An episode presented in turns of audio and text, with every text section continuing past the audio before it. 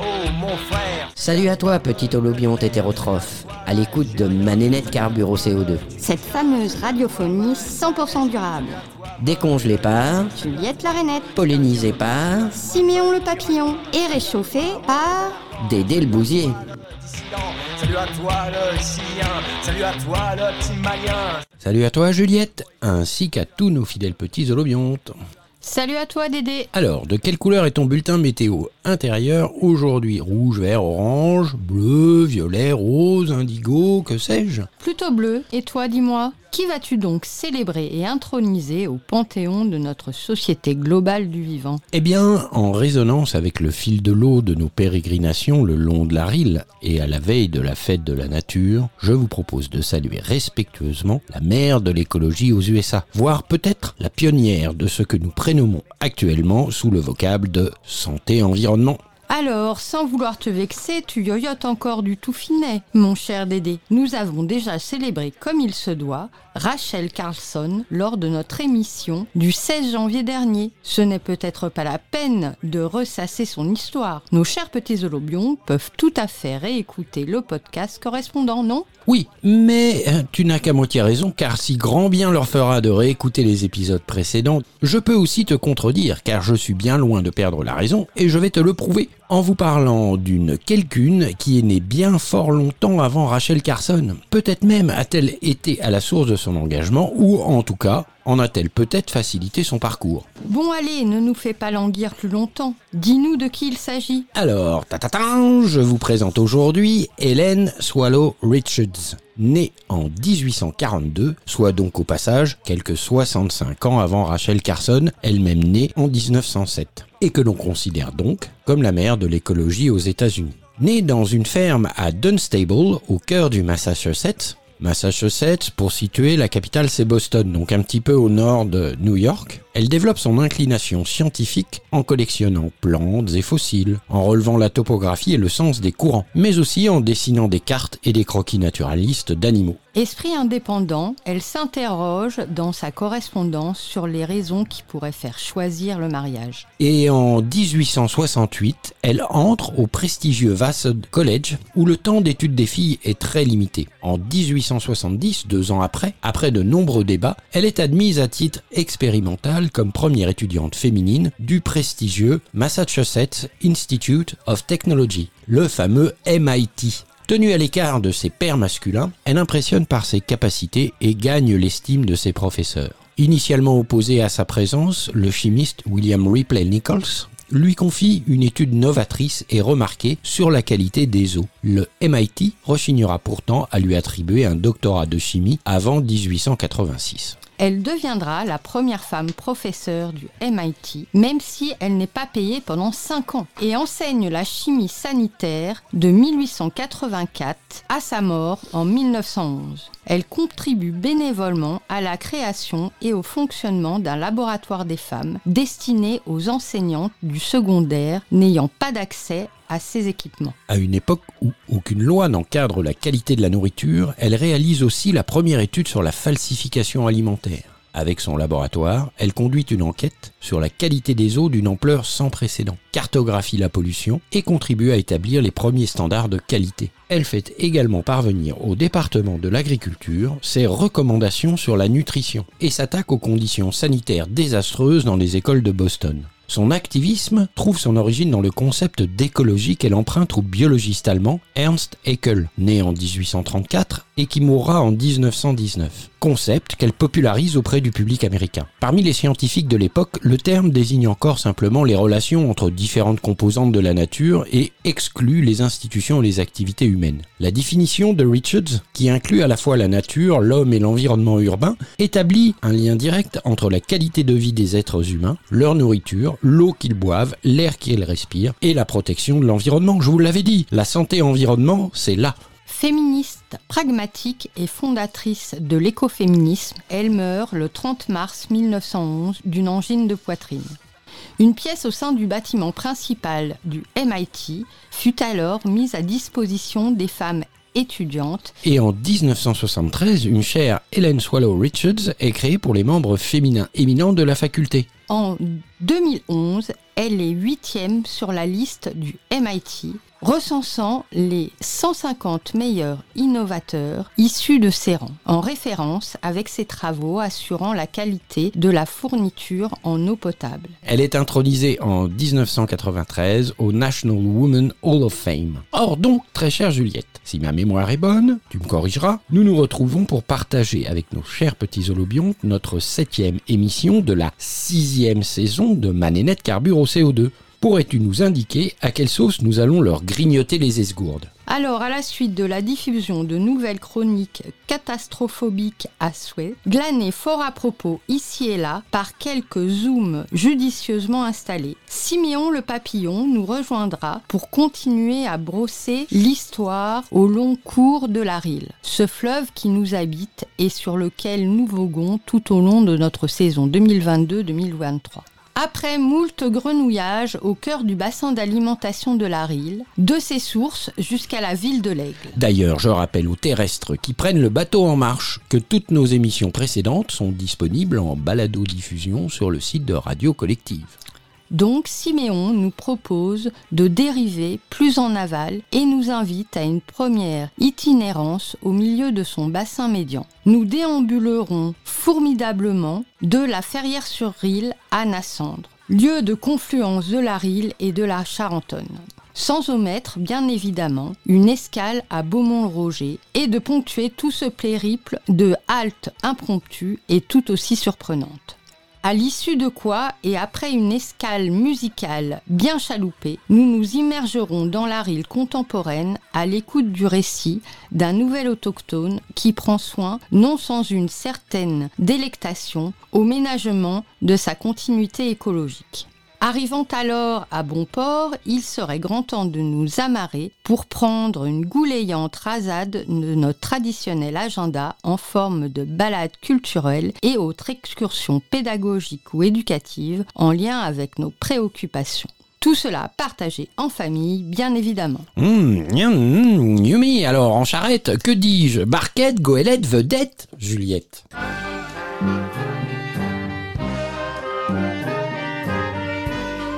Les catastроphobes.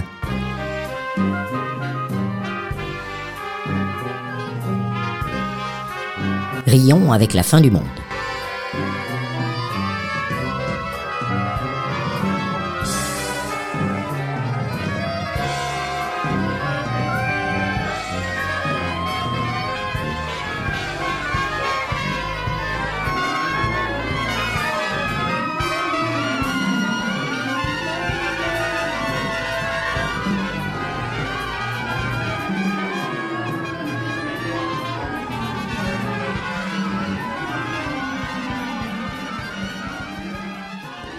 Toute ressemblance avec une planète existante ou ayant existé serait purement fortuite. Ok, vos catastrophes économiques, vos guerres civiles, vos crises sociales, etc. Mais nous, on veut pouvoir boire un coup en terrasse, parce que c'est notre droit. Ok, vos virus, vos épidémies, vos contaminations et tutti quanti. Mais nous, on veut boire un coup en terrasse, parce que c'est notre liberté. Ok, c'est la famine sur la moitié de la Terre, les pénuries d'eau, l'émigration et tout ça. Mais nous, on veut boire des coups en terrasse, parce que c'est notre mode de vie. C'est l'heure, on ferme. Quoi? Alors, ça c'est pire que tout. Ils sont tous de mèche. C'est le grand complot pour nous empêcher de boire des coups en terrasse. Mort au tyran, George Orwell, réveille-toi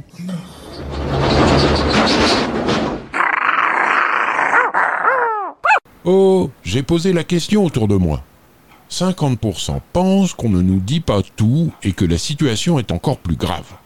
Et 50% que tout est faux, c'est un complot pour nous faire peur et mieux nous dominer. Et toi?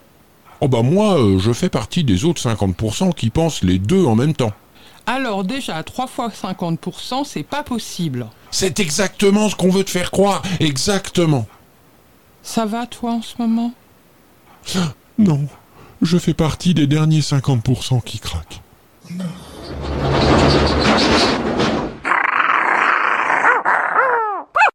Tiens, tu remets ton pull moche.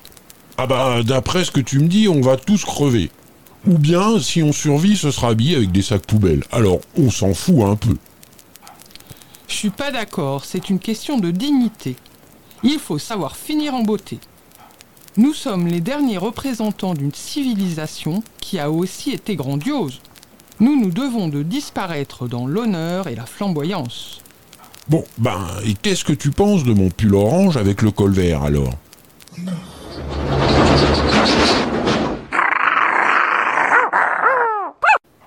Mais quand même, tout n'est pas foutu. Il y a encore des solutions, hein Mais oui, Ah, lesquelles? On s'en sort si. Petit 1. On inverse la course de la population mondiale, on réduit le nombre d'humains sur la Terre. Ok. 2. On arrête les énergies fossiles et la température de la planète n'augmente pas plus de 2 degrés. Bon. Petit 3. Si les mouvements populistes ne provoquent pas de guerre mondiale. Oui. Et petit 4. Si une crise financière majeure ne détruit pas les économies puis les États. Oh, d'accord. Eh ben, il y a des pistes. Tu fais quoi? Eh ben, je m'attaque au petit 1. Avec une corde et un escabeau? Oui, je réduis la population mondiale.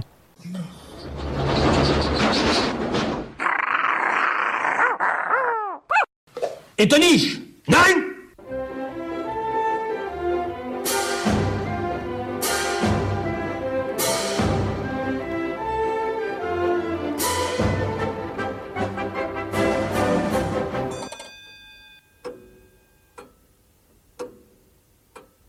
C'est étonnant, non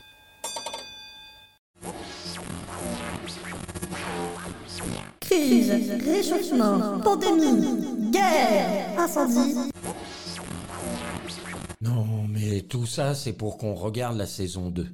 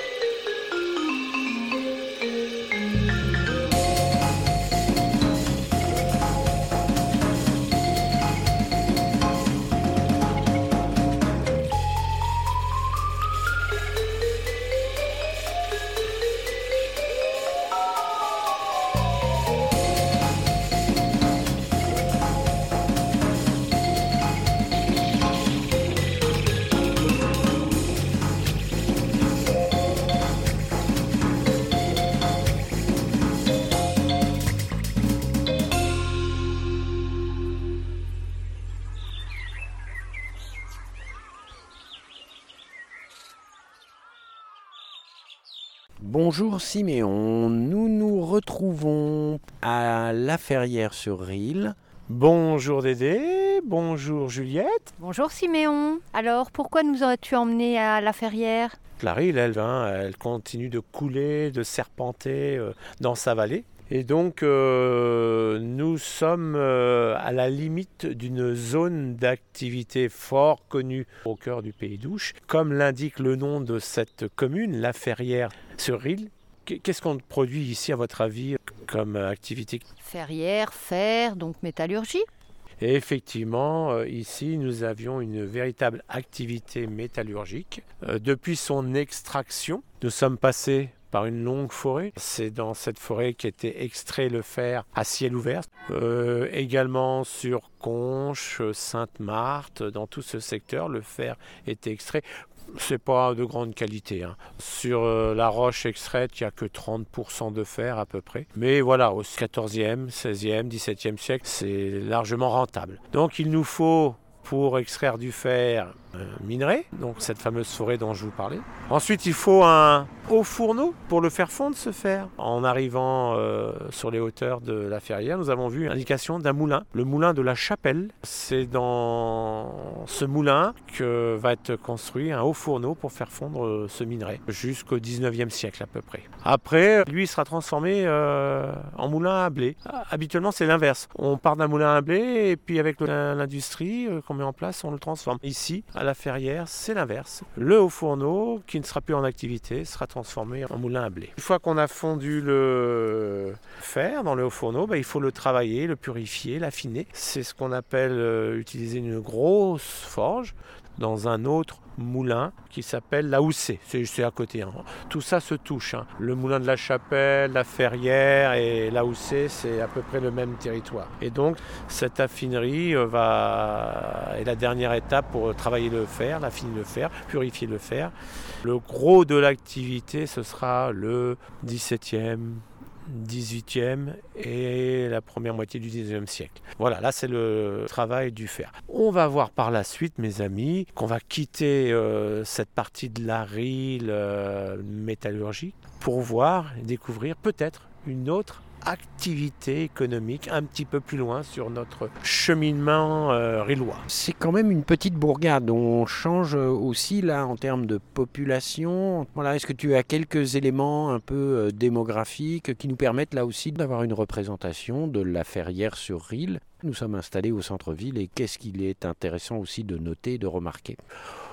Ici, à la Ferrière, euh, c'est une petite bourgade, 222 hein, habitants, euh, néanmoins avec une, forte activité économique dans les siècles passés. Et le patrimoine qui symbolise euh, cette prospérité économique, ce sont des halles qui datent du XIVe siècle. Hein, c'est les plus vieilles halles euh, du département de l'Eure, qui sont sur piliers de bois, avec une charpente euh, qui a été restaurée, hein, une toiture de tuiles euh, pour couvrir ces halles. En fin de compte, ces halles servaient de marché couvert hein, et permettaient aussi l'établissement de foires, donc depuis le XIVe, XVe siècle. Et la présence de halles dans, un, dans une bourgade est le symbole d'une prospérité économique puisque c'est un lieu d'échange entre une production locale mais aussi euh, entre des apports extérieurs, apports venus par euh, la voie fluviale de la Rille. Nous nous rapprochons de plus en plus de l'estuaire de la, de la Rille et la Seine. Nous sommes dans l'heure, effectivement. Plus on avance, plus on progresse sur la Rille, euh, plus on va approcher du grand port commercial de la Rille qui est Ponton de Mer et par où arrivent toutes ces marchandises euh, importées et par où partent toutes les productions locales exportées? Donc euh, une petite bourgade qui a vécu fort bien jusqu'au 19e, 20e siècle, qui représente une population de 220 habitants et euh, dont on peut voir les vestiges de la prospérité autour des halles du 15e siècle la présence de la Rille pose un problème à, ce village euh, depuis toujours. C'est que c'est tellement escarpé de droite et de gauche, hein, on s'en est rendu compte en descendant. Quand il y a des gros orages, mais vraiment des gros orages. La Rille sort de son lit, l'eau roule carrément euh, dans la vallée, et, donc la Rille sort de son lit et inonde le, bourg. Donc euh, au 19e, il a fallu euh, creuser des canaux de dérivation pour euh, permettre à ce surplus momentané d'eau de quitter rapidement le, bourg de manière à ce que les inondations cessent. Mais on nous dit dans les chroniques que même l'église se trouvait inondée puisque les halles, l'église est vraiment dans le, le, creux de la vallée. Donc il s'agit de l'église Saint-Georges qui date du XIIIe siècle, hein, de l'époque gothique, avec un petit peu de roman mais qui est surtout classé et réputé pour euh, ses œuvres d'art, pour ses objets euh, liturgiques, artistiques. Nombreuses statues, vitraux, euh, mobiliers, retables sont classés au monument historique. On a fait le tour des halles avant de se poser pour pouvoir échanger. J'ai noté une cloche As-tu quelques anecdotes à propos de cette cloche? Ça, c'est assez original. Théoriquement, chaque cloche est dans un clocher. Et eh bien là, euh, les gens de la Ferrière euh, ont déposé une cloche de l'église, je pense, hein, et l'ont mis carrément au sol, au pied des halles. C'est une cloche euh, qui date de 1703, qui est classée. Et donc l'originalité de cette cloche, c'est qu'elle a intégrer le monument aux morts. Euh, contrairement à de nombreux monuments aux morts, on n'a pas la, statue d'un poilu ou bien une, une statue quelconque avec euh, la plaque des, des, morts pour la France. Non, c'est cette cloche qui fait office de monument aux morts. Je pense que c'est symbolique hein, pour euh, marquer le temps et puis l'éternité par rapport aux souvenirs de ces enfants du pays morts pour la France. Et donc la municipalité, dans les années 20, a bâti tout un petit édifice autour de cette cloche qui, est en position centrale. Et on a une plaque sur le mur qui enserre cette cloche et sur lesquelles sont inscrits les morts pour la France de 14-18 et de 39-45. D'autres éléments concernant la Ferrière-sur-Île que tu souhaiterais nous partager avant que nous rejoignions Beaumont-le-Roger? Nous allons passer euh, sur la route de Beaumont-le-Roger, qui est notre deuxième étape de la journée, par un, petit village qui s'appelle Ajou.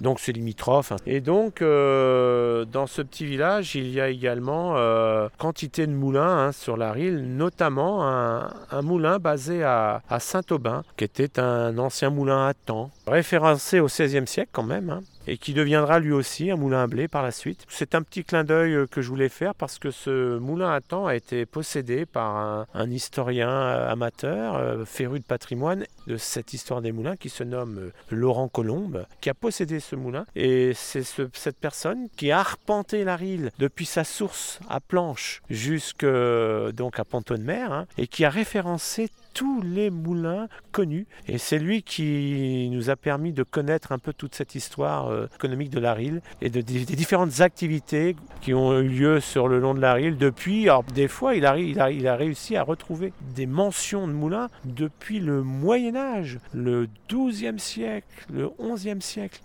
Et donc c'est vraiment un, un, inventaire très très intéressant qui pour nous en tout cas a été d'une grande utilité. Donc on va passer à proximité de, de son moulin euh, qui se situe à Saint-Aubin-sur-Île sur la commune d'Ajou.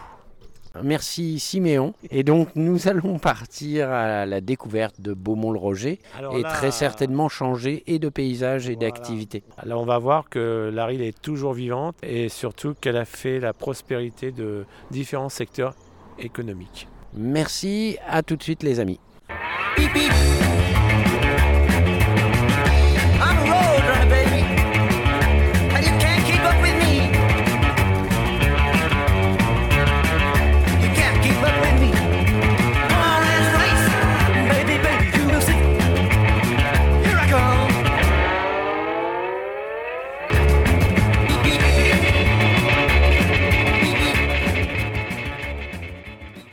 Alors, nous voici arrivés à Beaumont-le-Roger.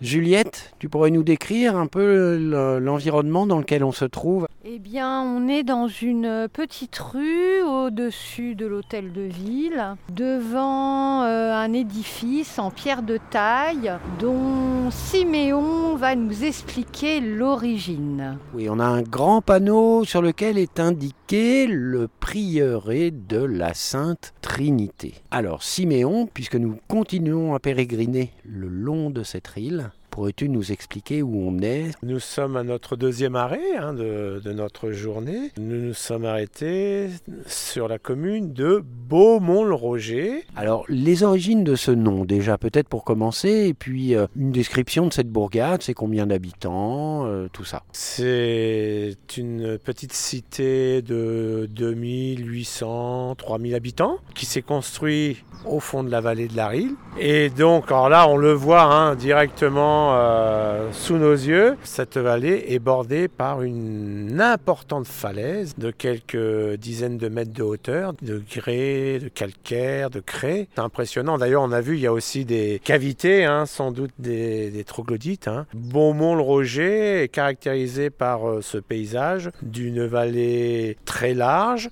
et puis bordée, euh, rive droite, par une importante euh, falaise. Cette réalité du terrain a donné le nom à cette commune. Le terme de Beaumont signifie le beau, le bel, mont, petit mont, petite élévation. Donc quand on voit le- la réalité du paysage, on comprend le- la réalité du mot. Hein. Beau mont, en deux mots, beau et mont. Ah oui, mais alors le Roger. Beaumont, très bien, merci beaucoup pour euh, cette explication. Mais le Roger, ça aurait pu être le Gérard. Il en faut qu'on trouve, hein, comme toute émission euh, de découverte là avec l'hélicoptère. Donc euh, effectivement, c'est bien lié à un prénom, le Roger, parce qu'il y en a qu'un. C'est le personnage exceptionnel qui a fait cette cité. C'est tout simplement en l'honneur du comte Roger de Beaumont, un des principaux seigneurs euh, de la région. Euh, la famille de Beaumont est liée à cette cité. Donc c'était un proche de Guillaume le Conquérant. On est au XIe siècle. Alors il est plus âgé, hein, c'était un de ses conseillers en fin de compte quand Guillaume le Conquérant euh, n'était pas encore duc de Normandie et qu'il était Guillaume le Bâtard, puisque c'est un fils naturel de son père. Il y a un certain nombre de seigneurs normands qui l'ont protégé, soutenu, qui ont parié sur lui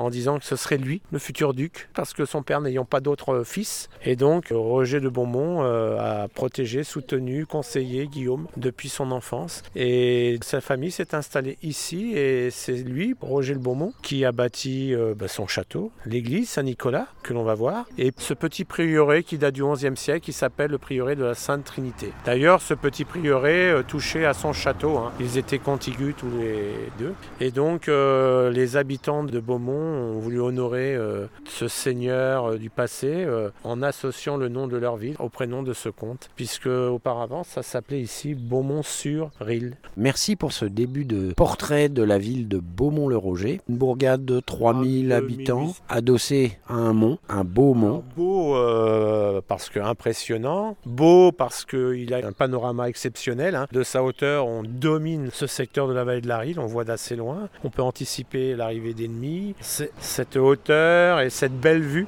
qui a fait qu'on appelle ce lieu le Beau Mont. Alors, nous Et allons, nous allons monter et nous nous oui. retrouvons dans 5 minutes pour évoquer un peu le passé euh, économique de ce qui a fait la, la fortune et le développement de Beaumont-le-Roger. Donc, à tout de suite. On monte, justement.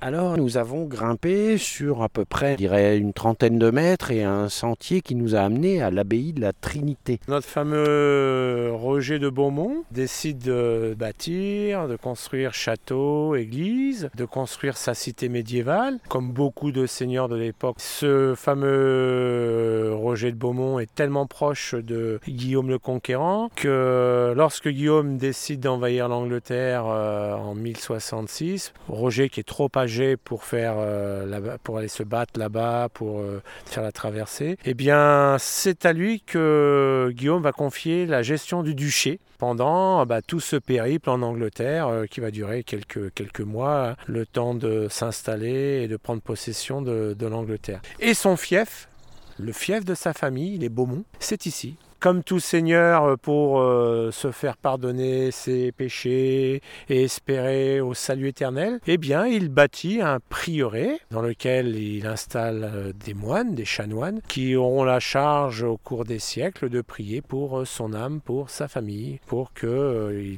il passe le purgatoire et rejoigne le paradis. Au départ, il confie ce prieuré à des chanoines d'Oxford. Et oui, la- l'Angleterre vient, d'être conquise, hein, 1066. Le prieuré est bâti en 1070. La tendance euh, qui se fait à cette époque, c'est que beaucoup de seigneurs normands ou de familles normandes qui ont participé de près ou de loin à cette conquête, eh bien, s'installent en Angleterre, bâtissent des seigneuries, des châteaux en Angleterre. Et il y a ce lien entre les racines de la famille et les fiefs nouveaux en Angleterre. Le lien se fait pour la famille de Beaumont avec les chanoines d'Oxford. Ça va pas durer très longtemps parce que ça fait loin Oxford. Donc envoyer des moines euh, régulièrement, ça coûte cher, c'est loin, c'est risqué. Euh, la traversée de la Manche, on ne sait pas si ça va se faire, si on va pas échouer quelque part. euh. Donc finalement, Roger de Beaumont décide de confier le prieuré de la Sainte Trinité son prieuré familial à l'abbaye, à une abbaye toute proche. Sur le bec et loin, on a la ferme, et Loin, on a la ferme voilà. du bec et loin en Voilà. permaculture qui est renommée. Voilà. C'est une abbaye qui est toujours occupée, une abbaye d'hommes, hein. c'est l'abbaye du Bec et Loin. Donc effectivement, Roger de Beaumont, euh, voyant que ça, ça bouche un petit peu avec euh, Oxford, décide de confier son prieuré familial euh, à l'abbaye avec un grand A majuscule, très très connu à l'époque, hein, qui rayonne sur le plan régional, voire euh, national. Ce partenariat, on dirait aujourd'hui, va être très prolifique puisque donc l'abbaye du Bec et Loin va fournir le prieuré en moine hein, pendant plusieurs siècles jusqu'à la Révolution. À la Révolution, tous les monastères euh, de France sont fermés, tous les moines euh, encore en place sont exclus des, différents édifices monastiques. Et ce prieuré va être vendu tout simplement pour récupérer de l'argent, bien sûr. hein. Les biens de l'Église à la Révolution sont réquisitionnés pour euh, éponger la dette de l'État. Et ce prieuré va pas y échapper. Malheureusement pour lui, on le voit, hein, une bonne partie euh, a été démantelée parce que comme à Saint-Évroux, ce, ce site va être acheté par un entrepreneur, un maçon. Ce fameux entrepreneur au 19e siècle, il va, démanteler tout le prieuré, le château, hein, tout va être vendu, les pierres vont être euh, désossées, décelées, et donc il ne reste plus que quelques pans de mur euh, de ce prieuré, notamment de l'église euh, priorale, dont on voit encore quelques murs et quelques arcades.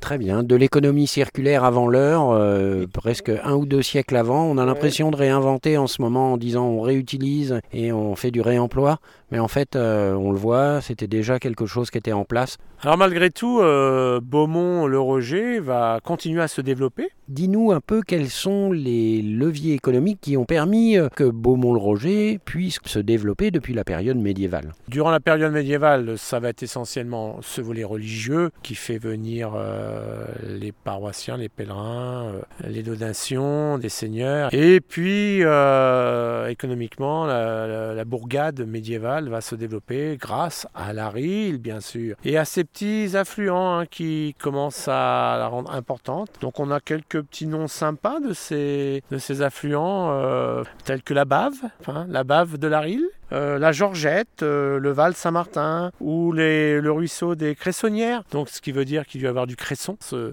dans ce petit cours d'eau. À Beaumont-le-Roger, on a un bon courant d'eau, que ben, comme partout, hein, euh, des moulins vont, vont être construits, des moulins bien sûr à blé. Mais pour avoir parcouru aussi ce territoire, finalement, on s'aperçoit qu'il y a beaucoup à l'heure actuelle de culture de lin. Alors, est-ce que c'était déjà le cas à l'époque? Alors pas à l'époque, non, non. Le- le- L'industrie textile qui va faire la richesse et la réputation de Beaumont-le-Roger va se développer plus tard, au 18e, 19e siècle. Au Moyen Âge, comme partout, c'est le blé. Ce n'est qu'après, effectivement, que ces moulins vont se transformer en ateliers de textile, en manufacture. Et donc, euh, le premier textile qui va être euh, exploité, c'est un textile végétal, et c'est bien le lin, comme tu disais. hein. Donc, il va y avoir euh, une filature de lin qui va se développer au 18e, 19e. Euh, on va aussi transformer ce lin pour monter une draperie. Beaumont-le-Roger va connaître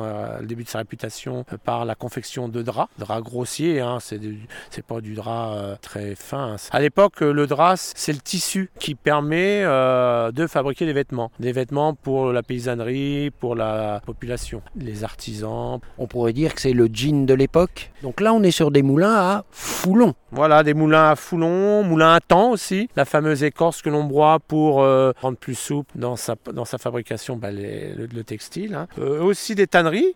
Nous sommes dans une région d'élevage, hein, beaucoup Il suffit de regarder autour de nous. hein. Il y a de la culture, mais il y a aussi beaucoup d'herbage. Donc euh, les bêtes, euh, une fois tuées pour la consommation, on tanne les peaux. Donc euh, des tanneries vont se développer. Ce que l'on va avoir aussi dans la région, alors là, dans cette partie de la vallée de la Rille, autour de Beaumont-le-Roger, en aval comme en amont, c'est les filatures de coton. On s'approche de l'embouchure de la Seine et de la Rille, donc on fait venir du coton notamment des États-Unis. Pont-de-Mer est un port commercial, donc les balles de coton arrivent à Pont-de-Mer et circulent sur la, la Rille pour venir jusqu'à la région de Beaumont-le-Roger, où là, euh, il va être travaillé dans ces fameuses filatures euh, de coton. Travailler et filer. Y a-t-il aussi des déclinaisons? C'est-à-dire qu'on voit bien là le travail de la matière première, passer de la matière végétale à euh, quelque chose qui ressemble à un drap, un textile. Est-ce que pour le coton, c'était la même chose? Il y a eu du coup un développement d'une activité particulière en lien avec le coton ou bien le coton, une fois filé, repartait? Alors il y a deux deux choses. Euh, on va d'abord travailler le coton en tant que matière première pour fabriquer des vêtements. hein. Ces fameux moulins vont être transformés. On va donc y installer des métiers à tisser, le coton. L'énergie hydraulique va actionner des roues à, à eau qui elles-mêmes vont actionner la fameuse rotation des métiers à tisser. Et puis euh, ensuite, on, on y installera l'électricité.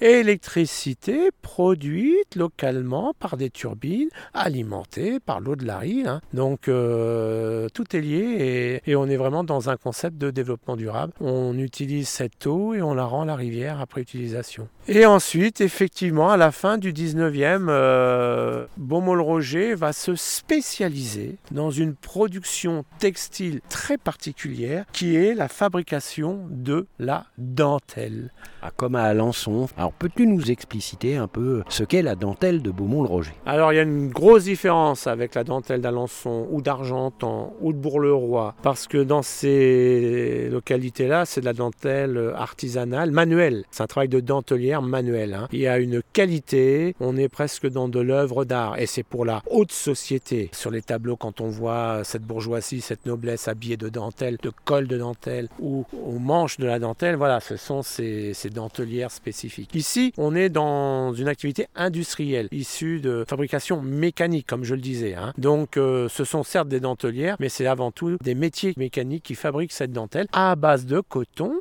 C'est une dentelle plus classique, euh, plus bon marché, qui peut servir de nappe, qui peut servir de rideau, euh, qui peut servir aussi pour euh, l'habillement, mais à un moindre coût, pour une population plutôt petite bourgeoisie, euh, petits commerçants, euh, la classe moyenne de l'époque, on va dire. Et donc, cette activité va connaître son essor de 1890, ici à Beaumont, jusqu'en 1939. La famille industrielle qui s'oriente dans cette production va utiliser un moulin qu'elle va transformer, agrandir, euh, occuper pour cette production et va employer près de 400 personnes dont 350 femmes. C'est l'industrie première de Beaumont euh, en cette fin 19e euh, jusqu'en 1939. Alors c'est intéressant que tu évoques le fait que c'est une activité qui requiert une euh, main-d'œuvre féminine. Est-ce qu'on pourrait dire que c'est une industrie qui permet l'autonomisation, l'émancipation de la communauté féminine du territoire? Il est clair que ces femmes ramènent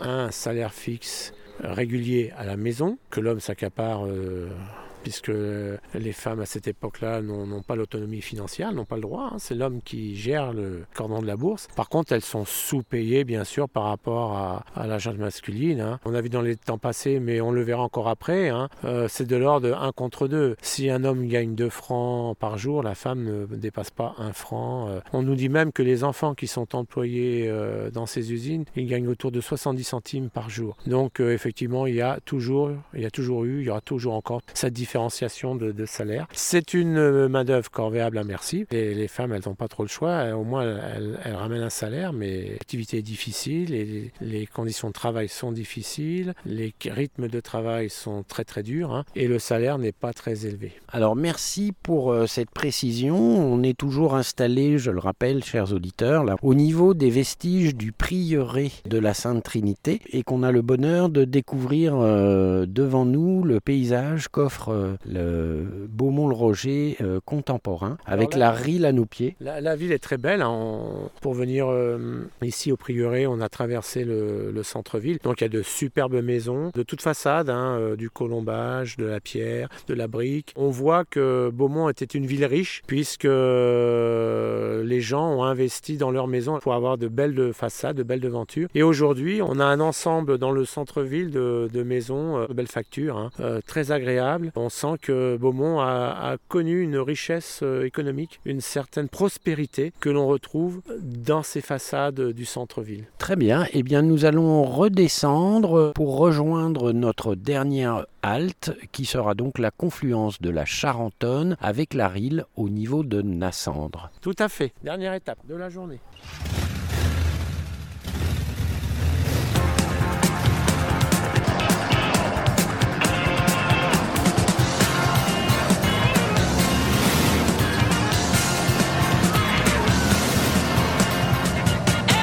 In my body's aching with desire.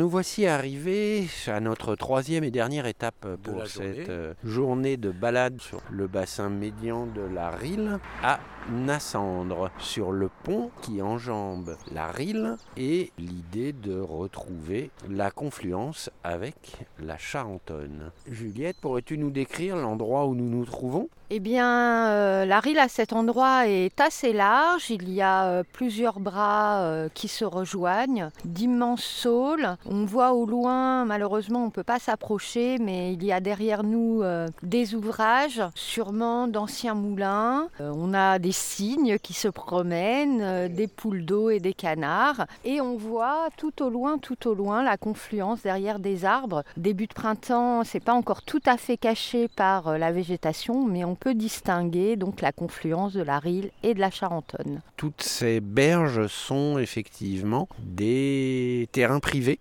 donc on ne peut malheureusement pas accéder euh, plus loin vers cette confluence. Je suis sûr, Siméon, que tu avais préparé plein de choses à nous raconter entre Nassandre et cette confluence avec la Charentonne. Oui, tout à fait. Donc nous sommes en fin de compte sur deux communes euh, limitrophes et séparées par la Rille. D'un côté, nous avons Nassandre sur euh, donc la rive droite et sur la rive gauche, nous avons Cerquigny. Ces deux communes euh, qui se touchent, hein, euh, puisque nous avons fait le tour, ça regroupe à peu près 3200 habitants. Donc c'est un bassin de vie assez important et c'est aussi un bassin industriel dont les origines sont anciennes puisque au départ c'était donc les moulins à blé et puis l'autre particularité de ce lieu c'est donc la fameuse confluence entre euh, la Rille et son principal affluent qui est la Charentonne.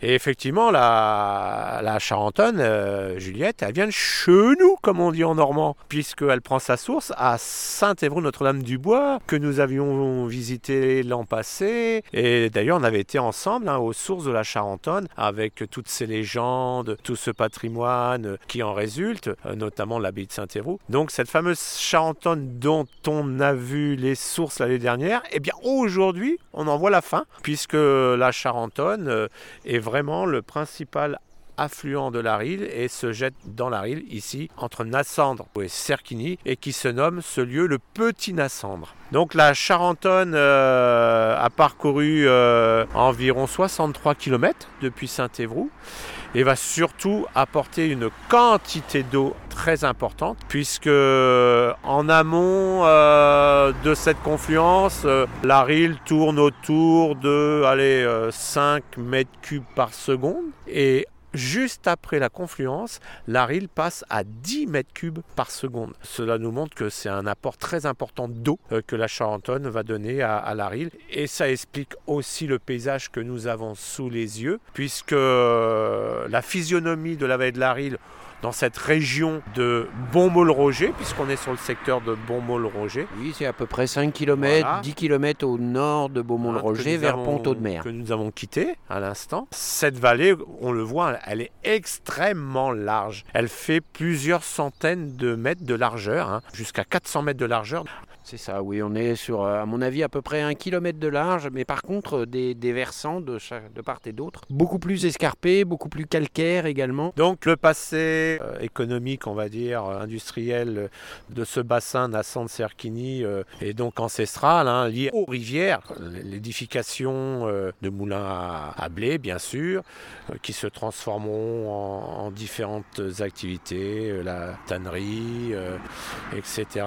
Comme partout sur la utilisation de la force motrice hydraulique euh, pour euh, actionner des roues à aube et ensuite faire fonctionner des machineries utiles par rapport au moulin en question, au pluriel. Et puis euh, néanmoins, euh, 19e siècle, 20e siècle, deux grosses industries, une à Nassandre, une à Cerquigny, toujours en activité. À Nassandre, euh, s'est constituée une sucrerie de betteraves. On y exploitait les betteraves à, sucre sur les plateaux hein, depuis le 19e siècle, 20e siècle. Tandis que Serquigny, eh bien, nous sommes passés au pied. hein. C'est une usine de plasturgie où euh, on y fabrique euh, certains polymères. Donc là, on est plus au 20e siècle. Et donc, euh, ce polymère porte un nom particulier. Est-ce que tu en as entendu parler, Dédé? Alors, je cherche, je cherche quelque chose qui soit peut-être en lien avec le nom de la rille, certainement. Se dire que le nom de la rille a été aussi utilisé pour créer le nom de ce polymère. Eh oui. Et tu connais ce nom de, de ce polymère? Non, mais je sens que tu vas nous le dire. C'est le Ril 100. Donc c'est un polymère euh, assez connu hein, euh, sur le- la, scène internationale euh, de, de la plasturgie. Cette usine est, est construite, en- elle est construite entre la Charentonne et la Rille, mais touche euh, plus la Rille. Donc voilà, on, la Rille a, donné son influence pour nommer un, polymère euh, mondialement connu euh, et qui est toujours fabriqué dans, cette grosse usine que nous avons vue. Mais quand on regarde effectivement les cartes et qu'on arpente un peu le territoire entre Beaumont-le-Roger, Nassandre, Serquigny, on constate euh, une nuée de, méandres, de petits bras, et très certainement et sans doute liée à ces, tous ces moulins, toutes ces activités qui avaient besoin de la force hydromotrice pour pouvoir euh, interagir et développer de l'activité. Euh, À l'origine, donc, ce sont de, petits moulins, voilà. euh, certains vont prendre de l'importance. Et puis après, au 19e, euh, 20e siècle, on va plutôt s'orienter dans, dans des sites industriels. La sucrerie, hein, voilà, euh, on n'est pas loin de Ponto de Mer. Donc le sucre est certainement euh, vendu, exporté euh, à l'étranger, hein, ou remonté sur Paris. Deux débouchés possibles pour cette sucrerie, l'export ou la région parisienne, grâce à la Rille et à la Seine, l'estuaire de la Seine. Et puis bah voilà, après la plasturgie qui, qui devient une industrie moderne au- dans la seconde moitié du XXe siècle. hein. Merci beaucoup Siméon pour ce dernier point d'étape. Aurais-tu quelques dernières infos à nous transmettre? Oui, il y, a, un petit patrimoine intéressant euh, sur Nassandre euh, comme sur euh, Serquigny. Euh, notamment à Serquigny, il y a deux châteaux. hein, on appelle le Grand Serquigny et le Petit Serquigny. Deux châteaux du, XVIIe siècle qui sont classés. On peut aussi trouver dans cette large vallée des mégalithes, notamment un, un- un menhir très important qui porte le nom euh, du menhir du Croc. Que le grand cric me croque. voilà, C-R-O-C, le menhir du Croc ou du Croc, hein, qui est quand même un menhir classé. Cela nous montre qu'il y a une occupation humaine ancestrale, au moins du néolithique. On sait aussi qu'il y avait une présence romaine importante. Donc il y avait un fort romain euh, sur les coteaux là que l'on voit, euh, qui permettait de surveiller euh, de, loin cet axe fluvial. Donc il y avait déjà un esprit d'échange commercial hein, sur cette vallée. hein entre toutes ces localités que nous avons traversées. Et puis l'estuaire qui n'est pas très très loin. Un ponton de mer, c'est vrai que c'est pas très loin, à 20 km à peu près. hein. Et puis pour finir, nous, nous sommes donc sur un pont. C'est ce pont qui fait la jonction entre les deux rives, rive droite, rive gauche. Ce pont, bien sûr, est en béton, il est moderne, hein, mais à, l'origine, le, le pont euh, date au moins du Moyen Âge, donc il y avait une passerelle en bois, Une planche une planche, oui, tout à fait, une grosse planche là par contre, c'est pas une planchette. hein. Mais ce qu'il faut savoir, c'est que ce pont était aussi un droit de péage pour payer le passage. Toute personne qui voulait traverser au Moyen Âge la Rille, ici entre Nassandre et Serquigny, eh bien, devait payer un droit de passage au seigneur local. hein. Pour les, les simples piétons, ce n'était pas encore excessif, mais pour les marchands avec leurs chariots de marchandises, euh, ça pouvait commencer à, à être un peu plus conséquent. Alors ça c'est plutôt 12e, 13e siècle, Oui, le commerce, plutôt, les- voilà. l'essor du commerce Tout à fait. avec le marché au loin. Donc le seigneur local euh, qui avait euh, son château sur le- les coteaux hein, se renflouait les poches euh, grâce euh, à ce passage de, de la Rille. C'était un droit de péage. Oui, c'est important de rappeler que effectivement le 12e, 13e siècle, c'est vraiment l'essor des villes après quelques années froides, de disette, euh, voire plusieurs euh, vingtaines d'années. On a de nouveau l'essor euh, démographique et l'essor des villes au 12e et 13e siècle. Là, localement, c'est c'est Bonmont-le-Roger et Ponton-de-Mer qui vont se développer euh, dès le Moyen Âge. Et puis une petite indication quand même intéressante, une petite anecdote. je vous disais qu'au 19e siècle, à Nassandre comme à Serquigny, on, on passe des, moulins à, à plutôt euh, des sites industriels. Eh bien, il y avait ici à Nassandre, au 19e siècle, trois filatures de coton. Donc on, on travaille le coton hein, euh, que l'on fait venir euh, de l'étranger, mais qui va être filé ici. hein. Donc- Avant peut-être de filer à Paris une fois traité. tout à fait. Donc euh, ces trois filatures de coton employaient euh, donc des hommes, des femmes bien sûr au travail, mais aussi beaucoup d'enfants. Beaucoup d'enfants travaillaient dès leur jeune âge dans ces filatures de coton. D'ailleurs, ils accompagnaient leur mère hein, euh, très souvent. Et ce qui est intéressant, c'est les salaires.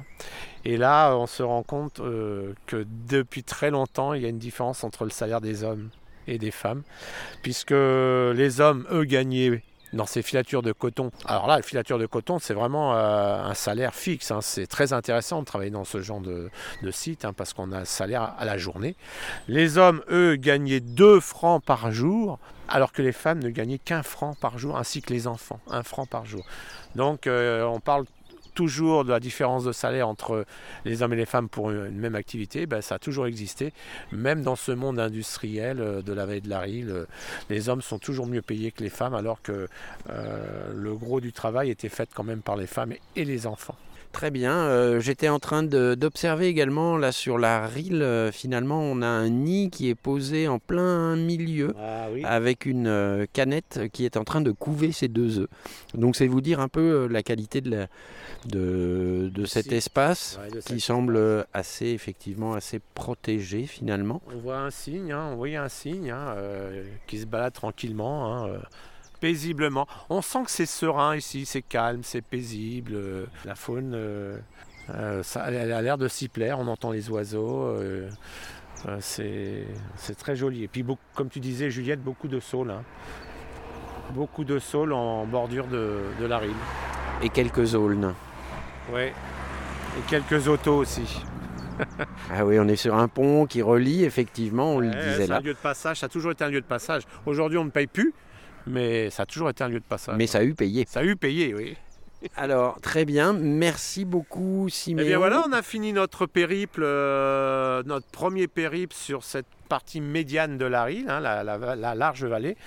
Donc nous sommes partis de, de la Ferrière euh, et on a remonté ce cours en passant par Bonmont-le-Roger et on voulait finir par la confluence entre, entre la Rille et, et la Charentonne. Très bien. Merci. On se donne rendez-vous pour la prochaine émission au mois de mai Pour le mois pour prochain. poursuivre notre déambulation. Voilà, sur la région de Brionne, entre Brionne et Ponto de Mer. euh, alors on sera plutôt sur Brionne, le bec est loin. Et puis euh, on verra pour peut-être une autre, une dernière émission sur euh, plutôt cette fois la, la rille maritime qui, qui est Ponto de Mer. Merci beaucoup et on donne rendez-vous donc sur l'émission du mois de mai. Merci Siméon. Au revoir.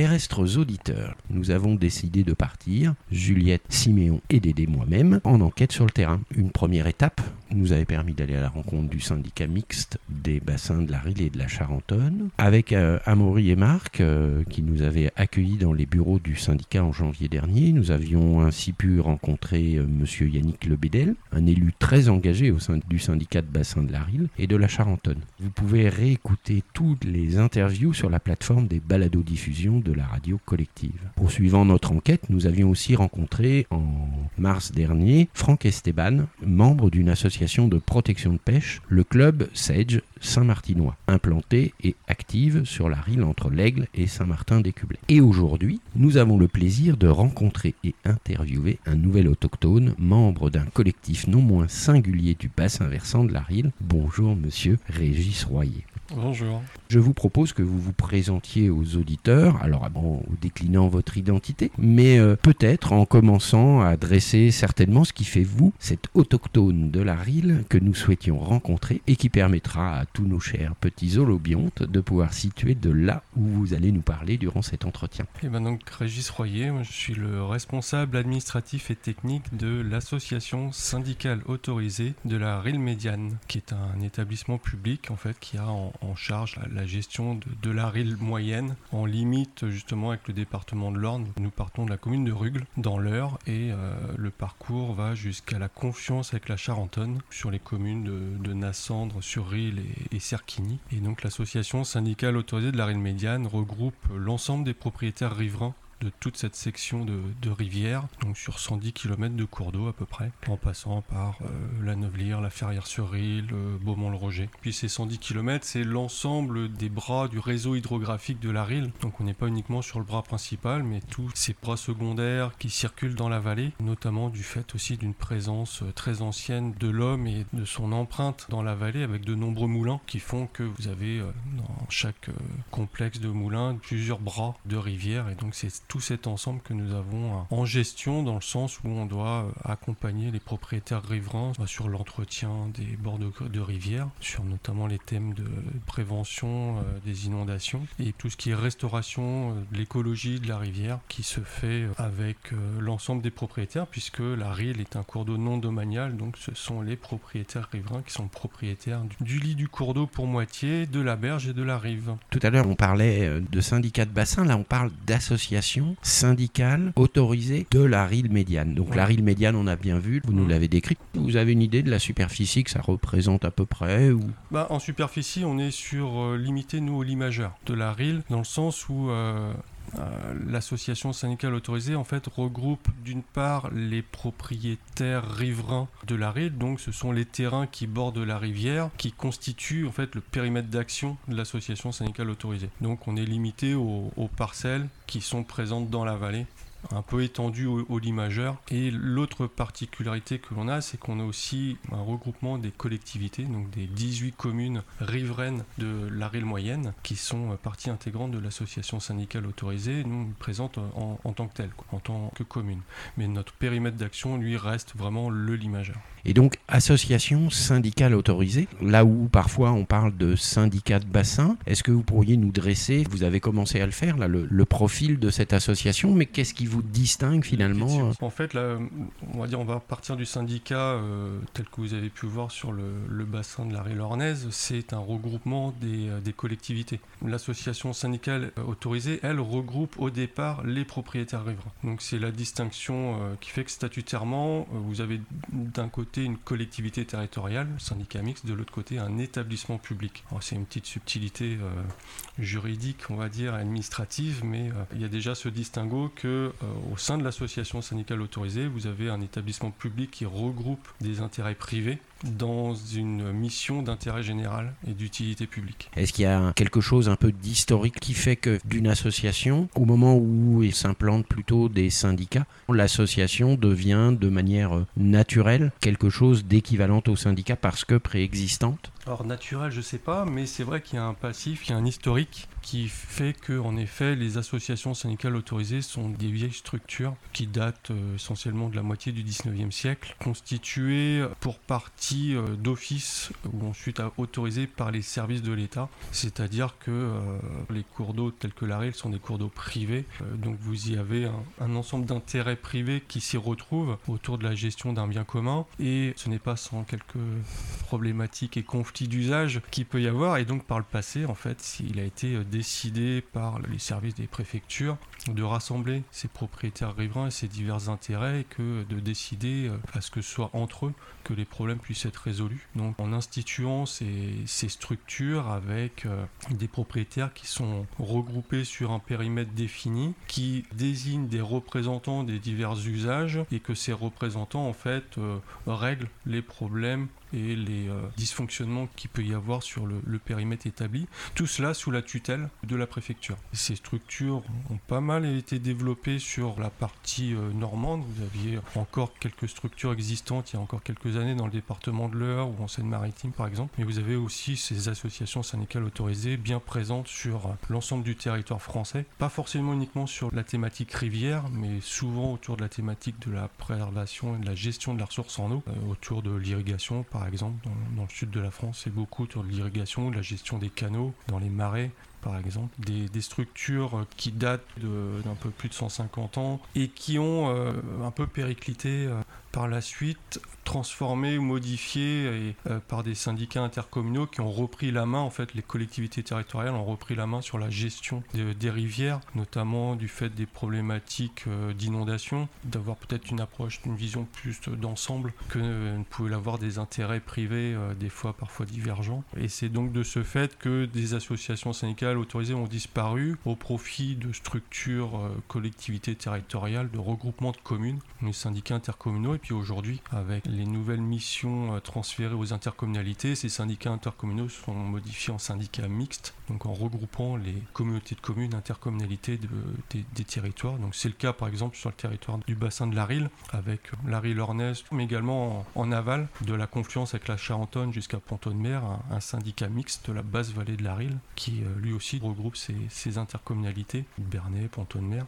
Et entre les deux, c'était à l'origine, il y a encore une dizaine d'années, euh, trois petites associations syndicales autorisées qui étaient présentes et puis qui ont fusionné pour euh, créer la- l'association syndicale autorisée de la Rille médiane, de façon aussi à donner peut-être plus de moyens que trois petites structures individualisées. Là, le regroupement donne un territoire plus cohérent et puis une représentativité dans le territoire plus importante, notamment des intérêts des propriétaires riverains, puisque c'est un peu là cette particularité en fait, c'est que aujourd'hui, moi en tant que responsable technique de l'association syndicale autorisée, bah, je travaille directement pour les propriétaires riverains et le, fonctionnement de, l'association syndicale fonctionne avec les, redevances perçues auprès des propriétaires riverains. Donc je travaille pour et par les propriétaires en quelque sorte. Est-ce que la légitimité d'une association telle que la vôtre, est-ce que vous avez le sentiment qu'il est toujours un peu compliqué, étant constitué différemment, de pouvoir porter euh, parole? La question de la légitimité ne se pose pas dans le sens où euh, les associations syndicales autorisées étant des établissements publics reconnus de par la loi, y compris même par les lois récentes de gestion de l'eau et des milieux aquatiques et de prévention des inondations. Monde a entendu parler un peu de la, de la GEMAPI. La loi qui instaure la GEMAPI reconnaît de fait dans les textes les, les associations syndicales autorisées. L'exception de ces euh, associations euh, syndicales autorisées, elle, en effet, peut interpeller, puisque c'est vrai que ce n'est pas la structure type qu'on pourrait retrouver aujourd'hui dans la gestion des, des cours d'eau au niveau national. Euh, c'est vrai que c'est un peu euh, l'exception à la règle. Comme on dit souvent, l'exception à la règle fait partie de la règle. Ce qui semble peut-être exceptionnel risque aussi d'être quelque chose d'exemplaire pour avoir une approche collective de la gestion euh, face au réchauffement climatique et, et tous ces problèmes de, de ressources en eau. C'est vrai qu'il y a cette volonté aussi euh, de maintenir une euh, claire représentativité d'un territoire. Puisque aujourd'hui, structure comme l'association syndicale autorisée de la médiane, euh, donc la, la, la ZARM est, au- est aujourd'hui euh, pour moitié les diverses euh, collectivités, les, les 18 communes et 3 intercommunalités présentes sur le territoire, donc avec euh, des membres de droit qui euh, sont désignés par ces communes et qui intègrent pour moitié le syndicat de l'ASARM, le syndicat étant la, structure délibérante ou le conseil d'administration en fait, de l'ASARM, et l'autre moitié est constituée de représentants des propriétaires riverains avec une distinction parmi eux d'usage. Savoir que vous avez aujourd'hui des représentants de riverains en tant que tels et des représentants où on fait une distinction de leur activité. Donc selon que vous êtes propriétaire d'ouvrage, propriétaire d'un plan d'eau ou agriculteur, euh, vous avez un représentant euh, attitré euh, ou plusieurs représentants attitrés. Et c'est cet ensemble d'usages en fait qui est vraiment représenté de façon assez exhaustive puisqu'on intègre également dans les usagers les activités telles que la pêche ou aujourd'hui le canoë-kayak. Voilà, ces ensemble de ces usages privés sont représentés pour moitié à part égale avec les collectivités territoriales. Euh, C'est cette instance représentative de l'ensemble des usages et intérêts qui valide et fait fonctionner le programme d'action et l'objet même de la ZARM. Justement, dans ces publics privés, pour nous dresser un paysage succinct, hein, quelle est la proportion finalement euh, des agriculteurs, des particuliers? Vous évoquiez des associations. Oui, bah déjà on est sur un territoire rural essentiellement, avec euh, quelques centres-bourgs qui sont traversés par la RIL. Il n'y a pas de propriétaire euh, riverain type et c'est difficile de faire euh, le distinguo de, de cinq catégories de propriétaires. Je dis souvent que la ZARM représente 700 propriétaires riverains et 700 approches différentes de la rivière. On peut dire quand même que les terrains agricoles sont majoritaires dans le périmètre d'action de l'association syndicale autorisée, que les agriculteurs qui sont eux-mêmes propriétaires riverains, euh, il y en a une cinquantaine sur notre euh, territoire. Après, ce sont beaucoup de terrains qui sont loués aux agriculteurs par la suite, qui appartiennent à des propriétaires riverains, dont beaucoup sont quand même néanmoins du secteur de l'heure, soit dans la vallée, soit aux alentours. Et puis, on a une autre partie de résidences secondaires avec des propriétaires euh, riverains qui sont essentiellement de région parisienne, mais qui ont des attaches dans la région et notamment aussi dans la vallée. Et c'est cet ensemble en fait un peu disparate mais qui se rassemble autour d'un point commun qui est celui de la rivière et d'être propriétaire riverain où euh, là on a tout cet ensemble de divers points de vue qui convergent vers euh, la gestion euh, commune de la rivière. Mais est-ce que, en tant que technicien, euh, vous avez un sentiment euh, de quelque chose où finalement la RIL fait sens commun pour l'ensemble de ses propriétaires ou, ou pas du tout? La RIL fait sens commun dans le sens où euh, beaucoup de propriétaires sont clairement attachés à la rivière. Après, pour des points de vue euh, qui peuvent être différents, voire des fois divergents, mais euh, il y a toujours quand même néanmoins ce fait de dire je suis riverain. Donc ça, ça, ça a un sens, euh, oui. Il y a un sens du milieu. Après, effectivement, sans présager de la manière dont on va gérer ce milieu, Mm. mais en tout cas, vous diriez que de manière très transversale et, et dans les rapports que vous avez, il y a ce sens du milieu où on se sent fier, puisque vous Oui, dites on se réclame d'être riverain de la Ouais, ouais, RIL. c'est ça, c'est pas anodin en fait. Mm. Vous avez euh, la rivière qui passe au fond de votre terrain, ça représente quelque chose pour les, pour les propriétaires. Beaucoup euh, le diront avec, euh, avec fierté, d'autres le diront parce que bah oui, c'est c'est une charge. Euh, la rivière, c'est un milieu qui évolue, qui nécessite d'être suivi, entretenu. La rivière peut être aussi source d'économie. Vous êtes propriétaire d'un moulin qui permet de faire de l'hydroélectricité, par exemple, ou vous avez un cours d'eau qui permet d'abreuver des bêtes. Voilà, il y a toujours un sens euh, qui est présent chez les propriétaires du fait d'avoir cette riverainité. Avec le cours d'eau. Donc un, sens du milieu, peu importe ce qui le motive, mais un sentiment d'appartenance fort. Je vous remercie pour nous avoir dressé ce portrait à la fois de l'association, de ce rôle, de ses missions, de nous donner aussi à voir euh, ce milieu dont vous avez la gestion. J'avais peut-être envie de comprendre aussi quels sont vos rôles et missions, vous, au sein de cette association. Et peut-être qu'il y a d'autres salariés. Je suis salarié de Lazarme euh, et mon rôle en fait est bah, de répondre aux missions confiées par le syndicat de Lazarme, dont je rappelle que l'objet même premier c'est euh, l'entretien, la restauration et la gestion de la rivière et la prévention des inondations. Notre rôle, puisque moi et mes collègues, j'ai aujourd'hui un, collègue qui est euh, adjoint technique, qui est dans le suivi quotidien, régulier de, de la rivière, c'est d'accompagner euh, les propriétaires riverains, c'est-à-dire à partir des constats que l'on fait sur la rivière, de voir ce qui va et ce qui ne va pas. Généralement, c'est plus souvent quand ça ne va pas, d'aller voir les propriétaires riverains, de les informer du problème rencontré, exemple d'un- arbre chez un propriétaire qui a une branche qui est cassée, qui est tombée dans la rivière, donc qui risque d'être entraîné euh, par les flots et d'aller se bloquer quelque part et possiblement euh, poser un problème de remontée d'eau, de- d'inondation ou, ou d'érosion de berge ou tout simplement d'aller se bloquer dans un vannage d'un moulin d'un propriétaire riverain situé en aval qui n'a rien demandé au départ. Donc euh, voilà, d'informer ces propriétaires du problème constaté, de leur donner des conseils sur les procédures à suivre euh, pour l'entretien et voir dans certains cas si le propriétaire est démuni bah, de l'accompagner aussi euh, techniquement en faisant soit une intervention euh, avec lui en régie, soit en faisant appel à des prestataires extérieurs pour résoudre ce problème d'enlever la branche ou l'arbre tombé par exemple ou procéder à un abattage préventif d'un arbre qui est malade et qui menace de tomber à la rivière et de poser problème.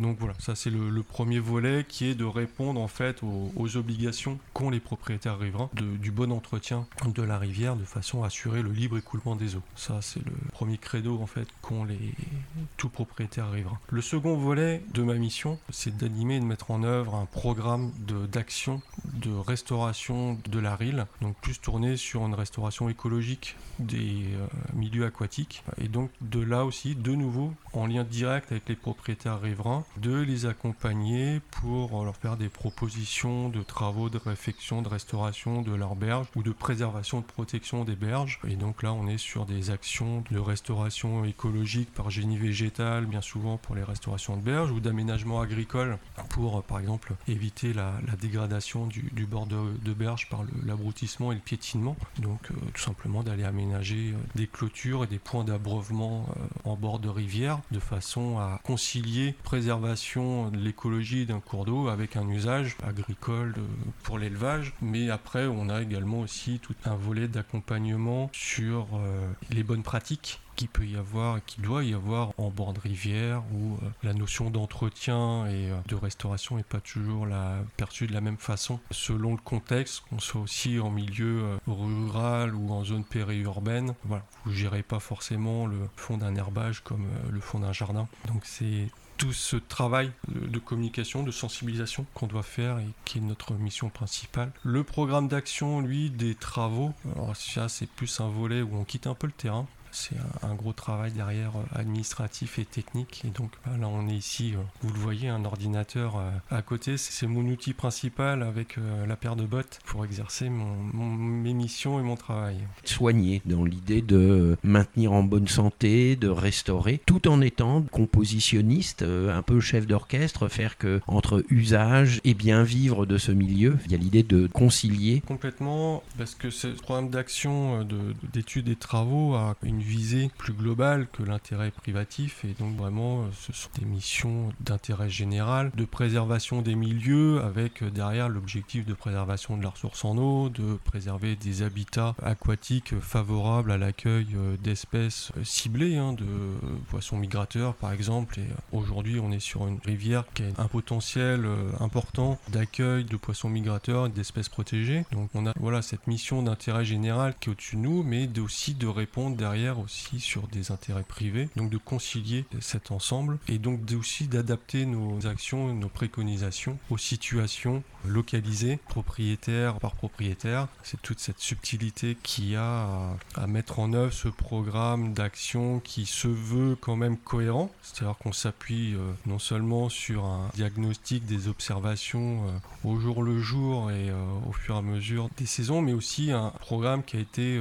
prédéfini à partir d'un état des lieux qui commence à dater aujourd'hui, puisqu'il date de 2012, mais qui avait fait ressortir un diagnostic et tout un ensemble de dysfonctionnements et d'enjeux. Donc à partir des objectifs qu'on a aujourd'hui de préservation, de restauration des milieux aquatiques, de définir un programme d'action hiérarchisé qui était donc à mettre en œuvre, qu'il est nécessaire d'actualiser et peut-être aussi d'élargir avec une autre approche, parce qu'aujourd'hui on a vraiment euh, une problématique non seulement autour de la préservation des milieux aquatiques, mais aussi de tout ce qui est milieu humide présent euh, dans la vallée, notamment dans l'imageur. Et donc c'est pour ça qu'actuellement, on a lancé avec le recrutement d'une chargée de mission une nouvelle approche, une nouvelle démarche de définition d'un programme d'action en, faveur des milieux aquatiques et des milieux humides, qui sera euh, sous l'acronyme de PPMHA euh, pour programme pluriannuel d'action en faveur des milieux humides et aquatiques, et qui va définir du coup à partir d'un diagnostic 2023-2024 programme d'action sur la période 2025-2029 et plus, de façon à aussi euh, réactualiser, comme je disais, un peu ce, diagnostic de la rivière et puis se mettre en conformité aussi avec la réglementation qui évolue, comme la rivière. Puis évolue. certainement avec les, les pressions euh, hydrologiques euh, actuelles liées au réchauffement climatique, on peut se dire Exactement, la ouais. gestion de la ressource va certainement évoluer, en tout cas au niveau législatif. Et puis c'est aujourd'hui la, la perspective qu'il faut avoir en mire à l'avenir, c'est qu'en effet la, la gestion et la perception qu'on doit avoir de la rivière doit évoluer aussi par rapport à il y a 10 ans. Je vous parlais d'un état des lieux de 2012, mais c'est qu'en 2012 aussi on avait une autre approche de la rivière euh, qui a forcément évolué aujourd'hui au vu des derniers épisodes de sécheresse ces deux dernières années, mais également depuis 2012 on a connu sur notre secteur de la Rille médiane des événements un peu particuliers qui peuvent aussi sortir de, de l'ordinaire puisqu'on a un cours d'eau sur une partie de son linéaire qui est euh, soumis à des dysfonctionnements et des assecs en période d'étiage, donc de faible niveau de- d'eau, principalement l'été, du fait de la présence de bétoirs qui sont euh, dans notre secteur. C'est la particularité, on va dire, euh, hydrogéologique de la rille médiane qui a un cours d'eau qui est perché par rapport à la nappe avec un sous-sol, donc principalement calcaire, qui présente des, des failles tout en long de son parcours dans la vallée, failles par lesquelles l'eau s'infiltre et euh, en fonction de la situation de la nappe, euh, il peut y avoir des ruptures d'écoulement qui se font euh, du fait de l'accumulation de ces pertes dans son parcours. Et on a un secteur ici sur Grollet-sur-Île par exemple qui ces cinq dernières années a connu trois étés d'assec complet de plusieurs semaines du fait de ce fonctionnement particulier mais naturel de la rille. Je vous remercie pour tout ce paysage que vous avez dressé. Peut-être un message que vous souhaiteriez adresser aux auditeurs, quelque chose qui pour vous fait sens et que là maintenant vous avez envie de transmettre. Aujourd'hui, euh, on a euh, des alertes sur la préservation de la ressource en eau. On en a parlé tout récemment euh, aux informations, avec au-delà de la sécheresse au niveau national, des problématiques qui sont à venir en lien avec le réchauffement climatique. La préservation des milieux aquatiques, des mares, des milieux humides participe à la protection la ressource en eau. Et il ne faut pas oublier que cette eau est notre bien commun. Les futurs problèmes et conflits qui pourraient venir euh, à l'avenir au niveau mondial vont être beaucoup rattachés à ce bien commun et que les problèmes de sécheresse qu'il y a euh, de par le monde euh, sont tout aussi à prendre en compte et à commencer quand c'est sur notre territoire. Donc aujourd'hui, que tout à chacun ait conscience que l'eau du robinet qui arrive quand on ouvre ce robinet est un luxe dont il faut avoir conscience et peut-être justement avec cette prise de conscience euh, ne plus euh, laisser les robinets ouverts si on n'en a pas besoin. Que chacun puisse vraiment euh, avoir cette conscience pour avoir un usage modéré et adapté de l'eau. Merci beaucoup, monsieur Régis Royer, pour le temps pris à préparer cette interview, réaliser cette interview avec nous et nous dresser ce portrait de la RIL pour continuer à avancer dans notre connaissance du milieu. Merci beaucoup. Ah, merci, plaisir partagé.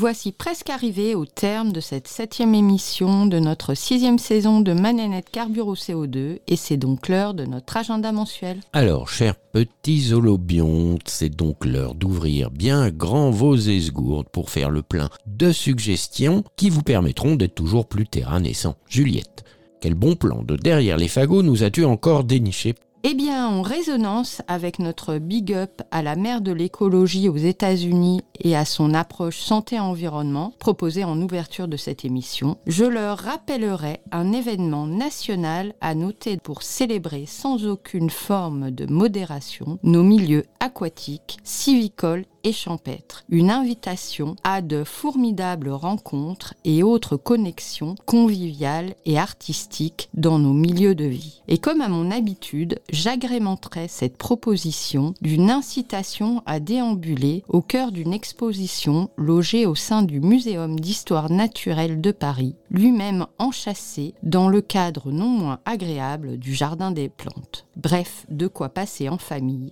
une très agréable journée.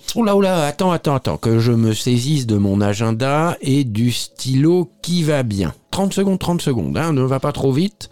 Voilà, je suis prêt et j'espère que vous aussi, chers amis terriens, qui nous prêtez une esgourde attentive, voire peut-être même les deux. Alors, Juliette, c'est où? Et c'est quoi? Alors, vous pouvez biffer encadrer surligner la semaine du 24 au 29 mai prochain, puisque se tiendra la 17e édition de la Fête de la Nature. Créée en 2007 sur une idée du Comité français de l'Union internationale de conservation de la nature et du magazine Terre Sauvage, la fête de la nature, c'est cinq jours de manifestations gratuites pour permettre à tous les publics de vivre une expérience de nature à son contact. La fête de la nature se déroule chaque année au mois de mai, à la date la plus proche du 22 mai, date de la journée internationale de la biodiversité. À cette occasion, des milliers de manifestations sont organisées par des associations de conservation et d'éducation à la nature, les collectivités locales, les établissements scolaires, les entreprises, les particuliers, sur tout le territoire français en métropole et en outre-mer, dans les villes comme à la campagne. C'est bien noté et je précise qu'on retrouve toutes les informations ainsi que toutes les propositions d'animation. D'ailleurs, il y a une super cartographie pour s'y retrouver sur le site de la fête de la nature. Ça s'écrit fête de la nature tout attaché, sans accent grave, donc ça fait fête de la nature.com. Et d'ailleurs, à cette occasion, l'association Les Chemins de l'Étoile du Perche Art et Nature vous donne rendez-vous le 27 mai à l'Étoile du Perche, située dans le parc régional du Perche, dans la clairière forestière de Brezolette, pour célébrer ensemble cette fête de la nature. Pour cet événement, 13 artistes internationaux seront présents pour réaliser avec le public une œuvre éphémère composée de matériaux naturels, bois, mousse, terre, etc.,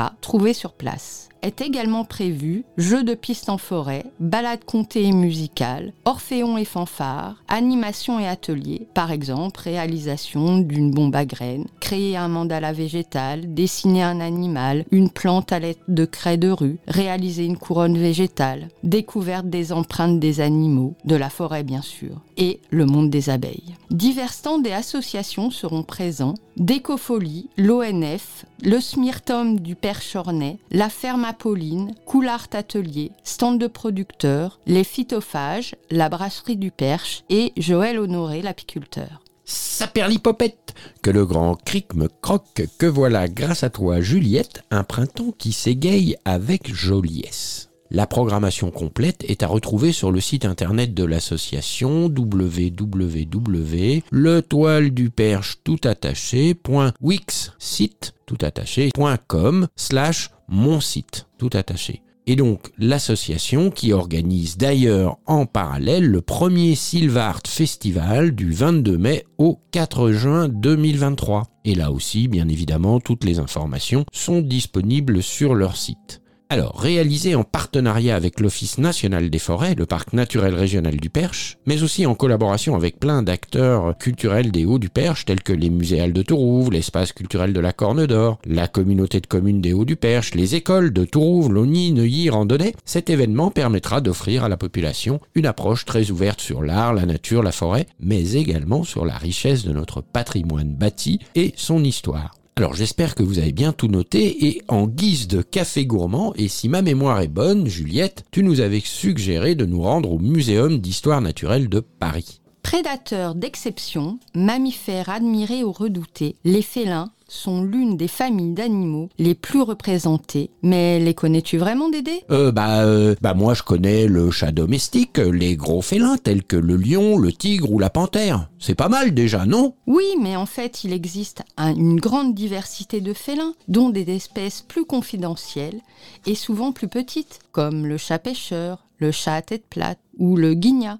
Ouais, bon bah moi quand je pense félin, je pense chasse et proie aussi. Tiens. L'exposition félin qui va vous faire craquer et qui est installée dans la grande galerie de l'évolution du Muséum d'histoire naturelle de Paris. Cette exposition, donc, bien évidemment, revient sur les qualités exceptionnelles de ces prédateurs. Ses sens ultra développés, oui, vue, toucher, mâchoire et griffes puissantes, rapidité, agilité. Mais ces mammifères n'en restent pas moins vulnérables. Chasse infructueuse, fort taux de mortalité des petits, collisions routières ou encore trafic et commerce illégal. Et puis les relations entre les humains et les félins se manifestent dans de nombreuses cultures à travers le monde et à toutes les époques, comme en témoignent justement tous les objets culturels et symboliques provenant des collections du Muséum, des musées du Louvre, du Quai Branly-Jacques Chirac, de l'armée et du musée Guimet. Jadis capturés par les puissants pour signifier leur supériorité, les félins sauvages, captifs, restent en vogue aujourd'hui. On le voit bien notamment sur tous les réseaux sociaux et toutes ces photos qui circulent. L'humain cherche depuis longtemps à domestiquer les félins. Au cœur de l'exposition, on découvre par exemple la plus ancienne preuve de domestication du chat, la sépulture d'un jeune homme et d'un chat inhumés face à lui, il y a 9000 ans. À Chypre, bien avant la représentation familière d'Égypte. Le chat, seul félin domestiqué, fascine les humains. Longtemps mal aimé, le chat est réhabilité en France à partir du 19e siècle par les intellectuels et les artistes. De nos jours, c'est l'un des animaux les plus appréciés et fréquents dans nos foyers. Cette exposition permet donc de partir à la découverte des rapports ambigus entre les humains et les chats au fil du temps, ainsi que les menaces réelles ou fantasmées que cet animal ferait peser sur d'autres espèces. L'exposition est agrémentée d'une foule de jeux et d'activités interactives qui plaisent autant aux enfants qu'aux grands. Quiz, jeux de plateau, jeux d'écoute ou d'observation. Donc, avec cette exposition, le musée s'adresse à un très large public. Les amoureux des chats seront bien entendu comblés, mais ceux qui ne sont pas particulièrement attirés par les félins y trouveront aussi leur compte. Le parcours est ludique, les animaux et les œuvres présentées nous permettent d'apprendre une foultitude d'informations sur ces bêtes et sur notamment les cultures d'hier et d'aujourd'hui. Donc aucun doute, cette exposition est le rencard culturel à ne pas manquer cette année au muséum. Rendez-vous à la grande galerie du Muséum d'histoire naturelle de Paris pour visiter l'exposition consacrée aux félins jusqu'au 7 janvier 2024. Ouvert tous les jours sauf le mardi et jour férié, de 10h à 18h, tarif entre 10 et 13 euros. Grande galerie de l'évolution, 36 rue Geoffroy Saint-Hilaire, Paris 5e. Toutes les informations à retrouver sur le site mnhn.fr slash fr slash expo-félin au pluriel. Wow, alors si je résume bien, une semaine du 24 mai au 29 mai pour célébrer le bucolique, le vernaculaire, nous réenchanter dans la société globale du vivant et faire rugir le sauvage qui sommeille en nous, éveiller nos émotions de la terre à l'occasion de la fête de la nature. Répondre bien évidemment présent aussi à l'invitation de l'association Les Chemins de l'Étoile du Perche, Art et Nature, à batifoler gaiement dans la mousse l'humus tout en devisant au cœur de l'Assemblée des Ents le 27 mai prochain à l'Étoile du Perche. Et pour retomber sur nos pattes, si je puis dire, filons à la grande galerie de l'évolution du Muséum d'Histoire Naturelle pour mieux connaître nos petits amis à quatre pattes et visiter l'exposition Félin qui s'y déroule jusqu'au 7 janvier 2024. Bon, eh bien, je crois que voilà à nouveau un programme fort joliment troussé pour égayer de bien belles manières les semaines à venir. Ma nénette carbure au CO2, c'est terminé pour aujourd'hui. Nous vous souhaitons de passer une agréable semaine à l'écoute de Collective Radio et nous vous donnons rendez-vous pour notre prochaine émission le lundi 15 mai à 19h. Au revoir Dédé. À bientôt Juliette. Et surtout n'oubliez pas qu'au banquet des emmerdes, nous n'en sommes toujours qu'à l'apéro. Alors, comme Zaouki, Soyez vivants d'abord.